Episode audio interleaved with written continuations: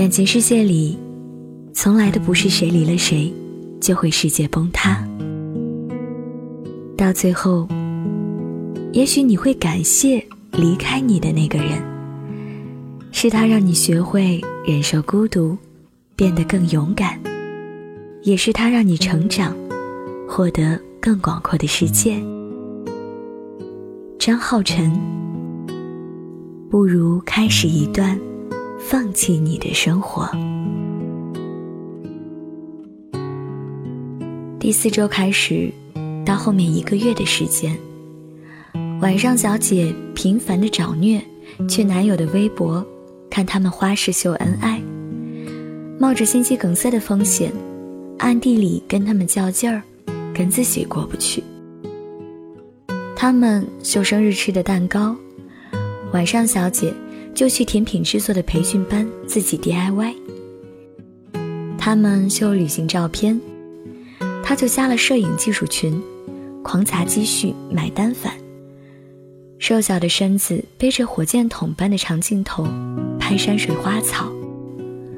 就连男友不过是分享了首小提琴独奏曲，她就屁颠儿屁颠儿的去学小提琴了。至此，她养成了一个习惯：男友每分享什么，她就去学一门技艺。只要感受到失恋的伤痛，她就用匆忙来填满。有一次，她上完小提琴课回来，好巧不巧，碰上了男友和新欢。男友没有要打招呼的意思，晚上小姐也只用余光瞟了他们一下，双方都沉默且冷静。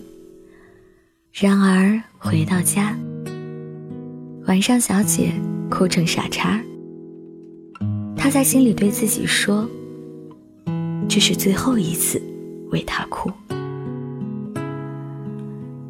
有人说，大部分的不欢而散，都是因为不懂得见好就收；而还有一小部分，是因为对方不再重要。晚上小姐失恋第三个月，在北京管庄附近租了一套一居室，自己买了大部分家具。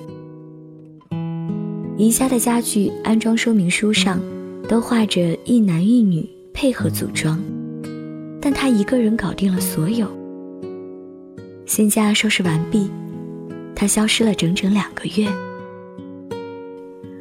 等我再联系上他的时候，是他刚旅行回来，期间长发剪短，从头到脚黑得非常有诚意。我说。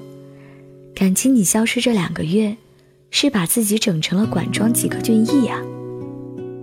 他说：“是啊，都整没钱了，下一步应该是安静的做个绿茶婊，被人包养了。”他当然是在开玩笑，因为没他这么黝黑的绿茶。晚上小姐说：“我在泰国学马杀鸡的时候。”碰到那些外国男人的胡茬儿，就会想到男友。在英国的斯科费尔峰爬山累到缺氧，驴友伸手搀扶，也恍惚看成是男友。就连在米兰跟买手们血拼，都会不自觉地想起男友送过的东西。后来经历的每件事，每个与过去的脉络有所呼应的当下。都会不自觉与回忆产生关联。所谓时间会治愈一切，都是屁话。只不过是自己选择性忘记罢了。或许这个人一辈子都忘不了，但并不影响去过自己的生活。动情是容易的，因为不会太久。远远的，仿佛可以触摸；留恋是不幸的，因为曾经拥有。夜夜被思缠绕着，无奈我们感动彼此。是彼此的过客。爱情是个轮廓，不可能自由。把最初的感动巨细无遗的保留心中，不容许让时间腐朽了初衷，所以放手，所以隐藏。湿透的袖口，不要挽留，不要回头，继续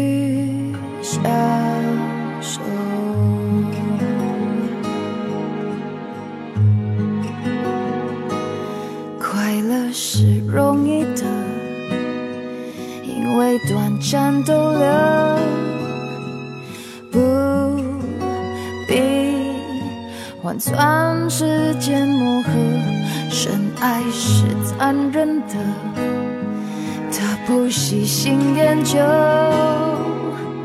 你我同困在这漩涡，无奈我们看懂彼此是彼此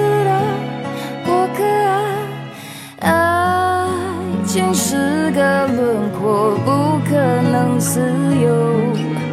把最初的感动巨细无遗的保留心中，再不容许让时间腐朽了初衷，所以放手，所以隐藏湿透的袖口，不要挽留。不要回头，继续相守。